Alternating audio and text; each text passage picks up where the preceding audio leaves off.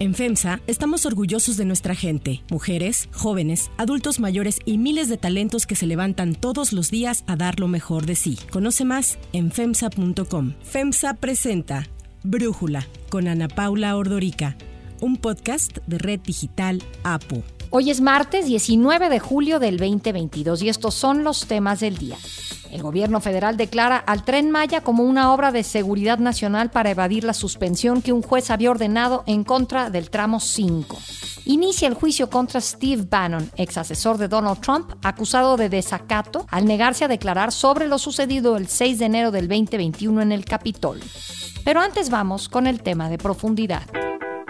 La Secretaría de Marina de México llevó a cabo toda la investigación y la aprehensión del señor Caro Quintero. El viernes 15 de julio fue detenido en Sinaloa Rafael Caro Quintero, conocido como el narco de narcos, líder del extinto cártel de Guadalajara que estaba prófugo desde el 2013. Caro Quintero era uno de los fugitivos más buscados por la Administración de Control de Drogas de Estados Unidos, la DEA, acusado de posesión y distribución de marihuana y cocaína, y también acusado de haber secuestrado, torturado y asesinado al agente especial de la DEA, Enrique Kiki Camarena en 1985. El agente fue enviado en los 80 a México para infiltrarse en el cártel de Guadalajara para investigar personalmente la organización delictiva que fundó Caro Quintero junto con Miguel Ángel Félix Gallardo, el jefe de jefes, y Ernesto Fonseca Carrillo, Don Neto. En 1984, Camarena y el piloto mexicano Alfredo Zavala Avelar descubrieron cientos de hectáreas de marihuana en Chihuahua. El ejército, con ayuda de la DEA, desmantelaron el rancho El Búfalo, en donde donde decomisaron más de 9 mil toneladas de marihuana con un valor de 8 mil millones de dólares, lo que fue uno de los golpes más fuertes contra el narcotráfico de la historia. Pero tres meses después, Kiki Camarena fue secuestrado. La postura de la DEA es que al ser descubierto, integrantes del cártel y de la extinta Dirección Federal de Seguridad, el aparato de inteligencia de México que dependía de la Secretaría de Gobernación, torturaron y asesinaron a Camarena y al piloto Zavala Avelar.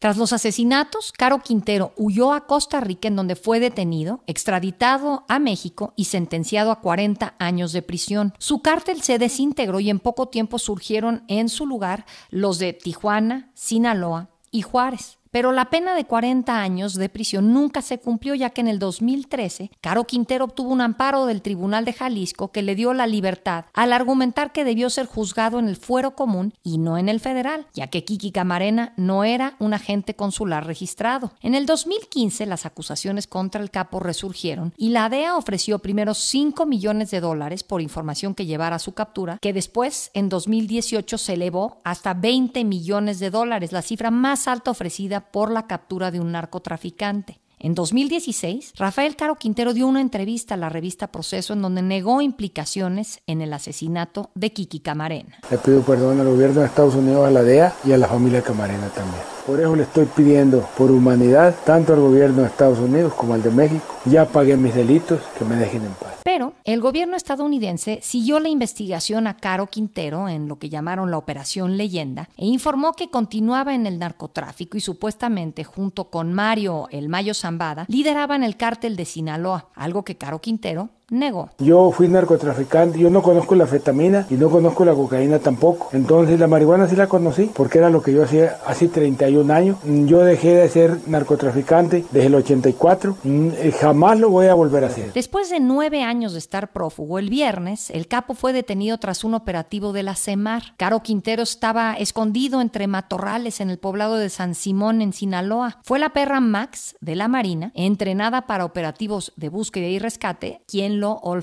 José Reveles, periodista y especialista en temas de narcotráfico, nos explica para Brújula qué seguirá con la recaptura de Caro Quintero. Una vez recapturado Rafael Caro Quintero, volveremos a tratar el tema exclusivamente de la captura, tortura y muerte del agente estadounidense de la DEA, Enrique Camarena. Ni siquiera se menciona al piloto mexicano Alfredo Velar que estaba con él. Y se va a ocultar, como siempre, durante todos estos años, que todo ocurrió de una manera diferente. Fueron agentes de la CIA quienes liquidaron a Camarena porque había descubierto cómo se traficaba droga a nivel internacional con los permisos de los gobiernos de México y Estados Unidos y se entrenaban los contras en un rancho de Veracruz, propiedad de Caro Quintero. El dinero era entregado directamente a la contra nicaragüense o se compraban las armas y se les hacían llegar. Esa es la verdad detrás de todo este asunto, pero eh, Caro Quintero eh, será el pagano, se le va a castigar ejemplarmente en los Estados Unidos en cuanto México lo entregue y tratará de hacerlo lo más pronto posible. Caro Quintero fue trasladado al penal de máxima seguridad del Altiplano en el Estado de México, pero minutos después de que se diera a conocer la detención, un helicóptero de la Secretaría de la Marina que participó en la captura se desplomó en los Mochis, Sinaloa, en donde murieron 14 de los 15 marinos que lo tripulaban. Sin embargo, las autoridades no relacionan la caída del helicóptero con la detención. Se está haciendo una investigación para conocer las causas. La caja de voz, de datos, ya va a ser enviada para que se haga la investigación y una vez que la envíen se tiene que entregar a la Fiscalía porque está abierta la investigación. El arresto del capo se dio tres días después de que Andrés Manuel López Obrador se reunió con el presidente estadounidense Joe Biden en Washington, en donde reafirmaron trabajar juntos para abordar los principales problemas de seguridad que afectan a los dos países. Por ello, se ha dicho que el gobierno de México capturó a Caro Quintero por solicitud de Estados Unidos. El presidente López Obrador lo ha negado. Yo no trato estas cosas. Nosotros somos un gobierno independiente, autónomo y actuamos de conformidad con nuestra constitución y con nuestras leyes. Ya no es el tiempo de que se arrodillaban los presidentes. Pero la directora de la DEA, Ann Milgram, dijo en un comunicado que fue gracias al increíble equipo de la DEA que trabajó con las autoridades mexicanas que se pudo capturar y arrestar a Caro Quintero. El embajador Salazar, Ken Salazar, declaró algo completamente distinto a Milgram, ya que felicitó a la CEMAR por la captura y aclaró que ningún personal de Estados Unidos participó en el operativo. El mismo viernes, el Departamento de Justicia estadounidense informó que estarían buscando la extradición inmediata a Estados Unidos de Rafael Caro Quintero, para que sea juzgado por sus crímenes en el mismo sistema de justicia que defendió hasta la muerte el agente Camarena. Agregaron que no hay escondite para nadie que secuestre, torture y asesine a las fuerzas del orden estadounidense. Ayer, un juez federal ratificó la demanda de amparo promovida por Beatriz Angélica Caro Quintero, la hermana del llamado narco de narcos, que busca impedir la extradición a Estados Unidos. Se determinó que deberá haber un juicio previo, según lo establece el Tratado de Extradición entre los dos países. El análisis. Para profundizar más en el tema, le agradezco al periodista Jorge Fernández Menéndez platicar con nosotros. Jorge, ¿por qué es tan importante la captura de Caro Quintero? Mira, es muy importante el tema, la captura de Caro Quintero por muchas razones, pero creo que la fundamental es que este hombre es una suerte de paradigma de lo que ha sucedido en el tema del narcotráfico desde los años 80 hasta ahora. Su participación en la muerte, en la secuestro, tortura, muerte de Enrique Camarena, Marena, que es la gente de la DEA en 1985, se convirtió en un punto de quiebre en la relación entre México y Estados Unidos. Y no solamente eso, no solamente el secuestro, la muerte, sino todo lo que ha ido sucediendo en torno a la relación bilateral, al tema del narcotráfico, siempre, siempre no dejó de tener un acento relacionado con lo que sucedió en aquel entonces. Y parece mentira, pero porque han pasado muchos años, pero el tema sigue estando vivo y sigue estando en el centro del conflicto y el debate entre los dos países. Ahora, en la extradición, su posible extradición, se habla de que hay gente tanto en México como en Estados Unidos que ha de estar temblando. En México, pues podría ser alguien como Manuel Bartlett, que en las investigaciones ha surgido su nombre porque entonces era el poderoso secretario de Gobernación y se le señala como uno de los participantes en la planeación del secuestro y la tortura de Camarena. Y en Estados Unidos hay la versión de que la CIA fue realmente quien participó en este asesinato de Camarena porque había descubierto cómo el dinero de la marihuana y de las drogas en general lo estaba utilizando el gobierno de Estados Unidos para financiar a la contra nicaragüense. ¿Tú qué opinas de todo esto, Jorge? El tema fundamental, el involucramiento del narcotráfico mexicano y en este caso de Caro Quintero, Miguel Ángel Félix Gallardo, Ernesto Fonseca, es una realidad. De ese tema, esa operación, por supuesto que se dio, por supuesto que estos hombres participaron en ella y hay, hay que ir desmontando un poco los hechos de las suposiciones o las extrapolaciones. En el término de los hechos, cuando hablamos concretamente de los hechos, lo que sabemos es que hubo toda una operación mediante la cual la organismos de inteligencia de Estados Unidos, aparentemente ligados con la CIA, hacen un intercambio, venden armas y otros productos a Irán para con esos recursos comprar a su vez armas, entregársela a los cárteles mexicanos, en aquella época el cártel de Guadalajara era el único que existía. Estos cárteles llevan las armas a Honduras, en Honduras reciben la cocaína que viene de Colombia, que envía a Pablo Escobar, ahí el que hace el intercambio es eh, un narcotraficante de origen colombiano, pero que está ahí en Honduras, que se llama Mata Ballesteros, y regresa la cocaína a México y hay una suerte de autorización para poder enviarla a los Estados Unidos. Eso es lo que, lo que ocurrió. Lo, hay testimonios judiciales, hay incluso personas procesadas por eso, como fue este famoso señor Oliver North. En Estados Unidos nunca ascendió ese tema más allá de precisamente esa participación de Oliver North y demás. Y no ascendió, entre otras razones, porque el hombre que primero dirigió la CIA, después fue vicepresidente de Estados Unidos y luego presidente, se llamaba George Bush. En México, tiene que haber habido participación de autoridades. Todos los testimonios lo que dicen es que las autoridades que sí participaron fue la Dirección Federal de Seguridad, que estaba encabezada por José Antonio Zorrilla en aquella época, que dependía de la Secretaría de Gobernación. La participación, por ejemplo, de Bartlett o del secretario de la Defensa, Arevalo Gardoqui, parte de testimonios o de testigos protegidos o de ex agentes de la DEA que nunca lo han podido comprobar En ese sentido, entonces, Manuel Bartlett puede estar tranquilo ahora? No, yo creo que no puede estar tranquilo y yo creo que su nombre ha aparecido y seguirá apareciendo. Lo que yo digo es que sí, la Dirección Federal de Seguridad dependía de él, eso me parece indudable, pero de ahí a comprobar, por ejemplo, hay un testimonio que es el más importante de estos que establece ahí algún testigo protegido, algún ex agente también, un, ex agente que estuvo comisionado en México de la DEA, que dicen que en la casa que era propiedad de Rubén Sunoarse, el cuñado de Echeverría, mientras se torturaba a Camarena y estaban reunidos Bartlett, el secretario de la Defensa, otros funcionarios, junto con los narcotraficantes. Eso a mí la verdad me parece inverosímil, pero por supuesto que el nombre va a aparecer, el nombre de Manuel Bartlett va a aparecer, entre otras razones porque de todos esos personajes de los que estamos hablando, es el único que sigue en activo. Los demás o han muerto o han desaparecido, algunos ya, ya tienen eh, demasiada edad, pero es el único que, que sigue no solamente vivo, sino en activo, con una posición tan importante como la que tiene ahora, que es Manuel Bartlett. El nombre, si como todos indica, eh,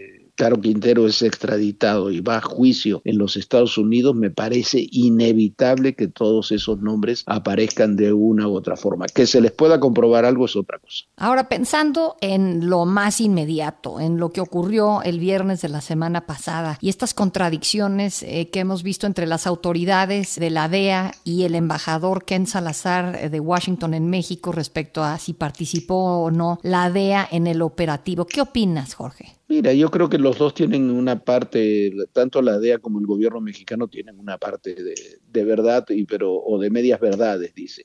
Dice el gobierno federal que, que, la DEA no participó y lo que está diciendo es que no hubo elementos activos de la, de la DEA en el operativo en sí en el que se detuvo a Caro Quintero. Probablemente sea así porque, bueno, por la propia relación que tiene el gobierno federal con la DEA que, que, ha cambiado ¿no? En, en, los últimos años. Pero también es indudable que un operativo como para llegar a a Caro Quintero, encontrarlo en la sierra, en las condiciones que se lo encontró, ahí no, no es un operativo que dependa de un perrito. Entonces tiene que haber habido inteligencia, tiene que haber habido filtraciones, tiene que haber habido eh, intercepción de comunicaciones y para eso se necesita la colaboración, siempre se ha necesitado la colaboración de agencias estadounidenses, que es la que tienen en muchos sentidos el acceso a esas cosas. Entonces, eh, probablemente, seguramente la, la DEA o las agencias estadounidenses, la NSA y demás, tienen que haber participado y colaborado con información en algún momento en este proceso, de la misma forma que muy probablemente no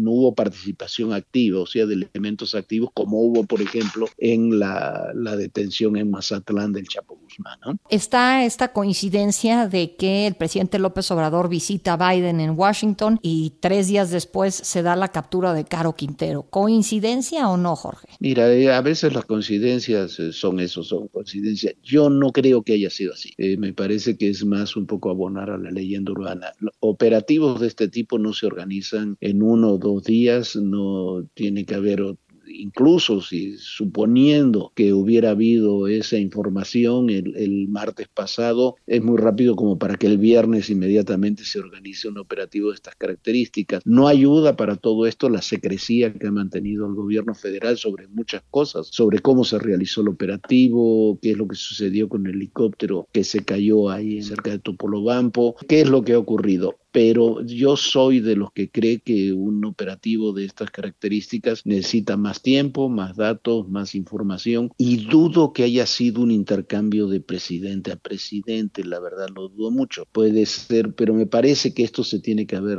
trabajado y cocinado, vamos a decirlo muy gráficamente, con mucho más tiempo. No creo que sea una consecuencia de la reunión de Washington, aunque bueno, la, coincidencia ahí está, ¿no? Jorge Fernández Menéndez muchísimas gracias por tu análisis y por platicar con nosotros.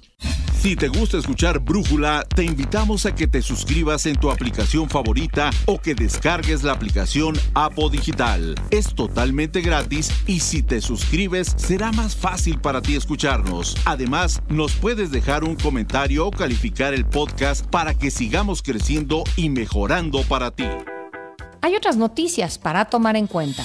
Uno, Tren Maya. El gobierno federal determinó que el Tren Maya debía ser declarada una obra de seguridad nacional para así poder reanudar las obras en el tramo 5 que han estado suspendidas por los amparos que un juez concedió contra el proyecto. Así lo confirmó Javier May, el director general del Fondo Nacional de Turismo, el FONATUR, en entrevista con Sara Pablo de Grupo Fórmula. En la sesión del Consejo de Seguridad determinaron que es una obra de seguridad nacional por las vías férreas y que los interesados, que es la Secretaría Secretaría de Seguridad Pública y este, la Secretaría de Gobernación fueron los que determinaron que la obra se inicie. May defendió que se encuentran a la espera de nuevas fechas para las audiencias en donde el juez debe resolver sobre la suspensión definitiva, pues dijo que se ha cumplido con los alegatos y ya se ha entregado la manifestación de impacto ambiental, la mía, que ha sido la principal razón para que el juez otorgara los amparos. En total, el presupuesto asignado hasta ahora al tren Maya mediante más de 60 contratos públicos es cercano a los 212 mil millones de pesos. Esto es un 31.6% superior al presupuesto original.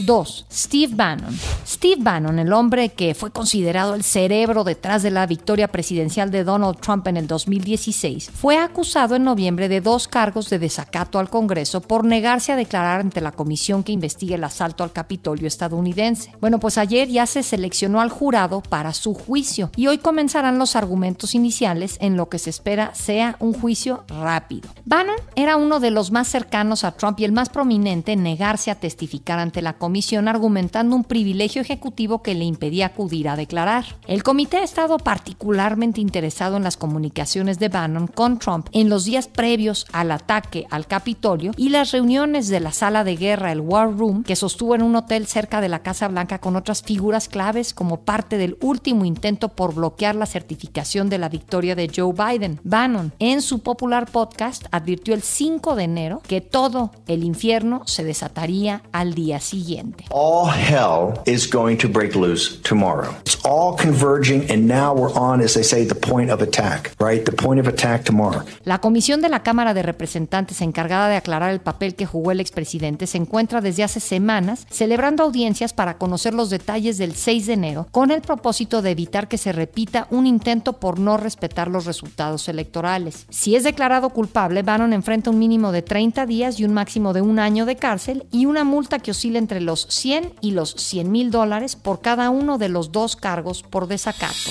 Yo soy Ana Paula Ordorica. Brújula lo produce Batseva Feitelson. En la redacción, Airam Narváez. En la coordinación y redacción, Christopher Chimal. Y en la edición, Cristian Soriano. Los esperamos mañana con información más importante del día. Oxo, Farmacias ISA, Cruz Verde, Oxo Gas, Coca-Cola FEMSA, Invera, Torrey y PTM son algunas de las muchas empresas que crean más de 245 mil empleos tan solo en México y generan valor como parte de FEMSA. FEMSA presentó Brújula con Ana Paula Ordorica, un podcast de Red Digital APO.